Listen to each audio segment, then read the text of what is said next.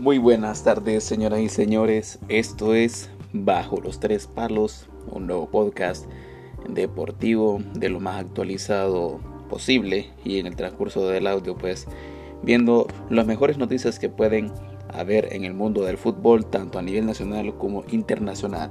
Mi nombre es Ángel Fiallos y bueno, les doy la bienvenida oficial a todos mis oyentes.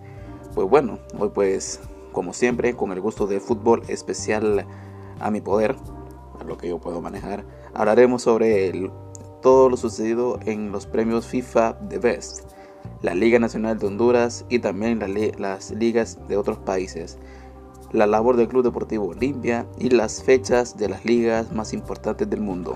Comenzamos.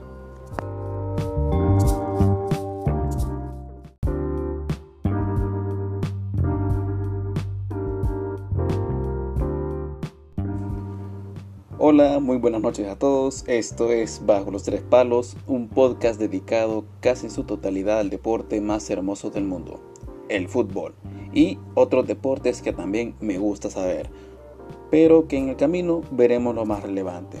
Mi nombre es Ángel Fiallos, así que pues le damos inicio. El día de hoy tenemos varias cosas por ver, como los premios The Best tanto para las mujeres como los varones, a mejor técnico, a los mejores porteros y al premio Puskas que fue dado al surcoreano Hyun Min Song. También la premiación del The Best que fueron los nominados Cristiano Ronaldo, Lionel Messi y Robert Lewandowski. La actualidad de la Liga Nacional del Fútbol Hondureño, o Liga 5 Estrellas como es llamado, o Liga Salva, no sé cómo le llaman porque es muy confuso el Olimpia en su, en su actuar de la Liga de Campeones de la CONCACAF, merecidamente llegando a las semifinales ante los Tigres de México.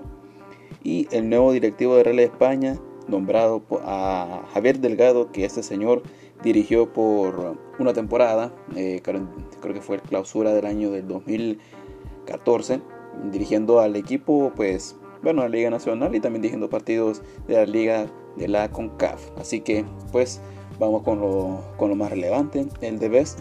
Eh, hubieron varias confusiones, ¿verdad? Primeramente por prácticamente por lo de la premiación de los técnicos. Y yo me esperaba de que Jurgen Klopp fuera el ganador. Eh, claro, esto, estos premios los, los pude ver por YouTube en el, canal de, de, la FIFA, el programa que está así en inglés, hablando en italiano. Yo sé un poquito de inglés, la verdad, así que me, las pude ingeniar para poder entenderlo. Y no, no considero de acuerdo que Jürgen Klopp fuese el técnico del año, tal vez de la Premier League, ¿verdad? Pero no de toda la FIFA, porque fue Hans Dieter Flick que ha ganado todo esto. Prácticamente no sé, ni muchos no están de acuerdo que él se lo haya merecido. Si se hubiera dado a Zinedine Zidane, tampoco hubiera estado de acuerdo.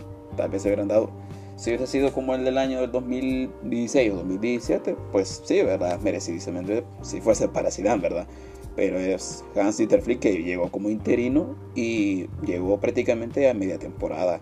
No puede ser que este técnico llegue a ser tan... Es un técnico con la ideología de la... No sé si estoy correcto con la palabra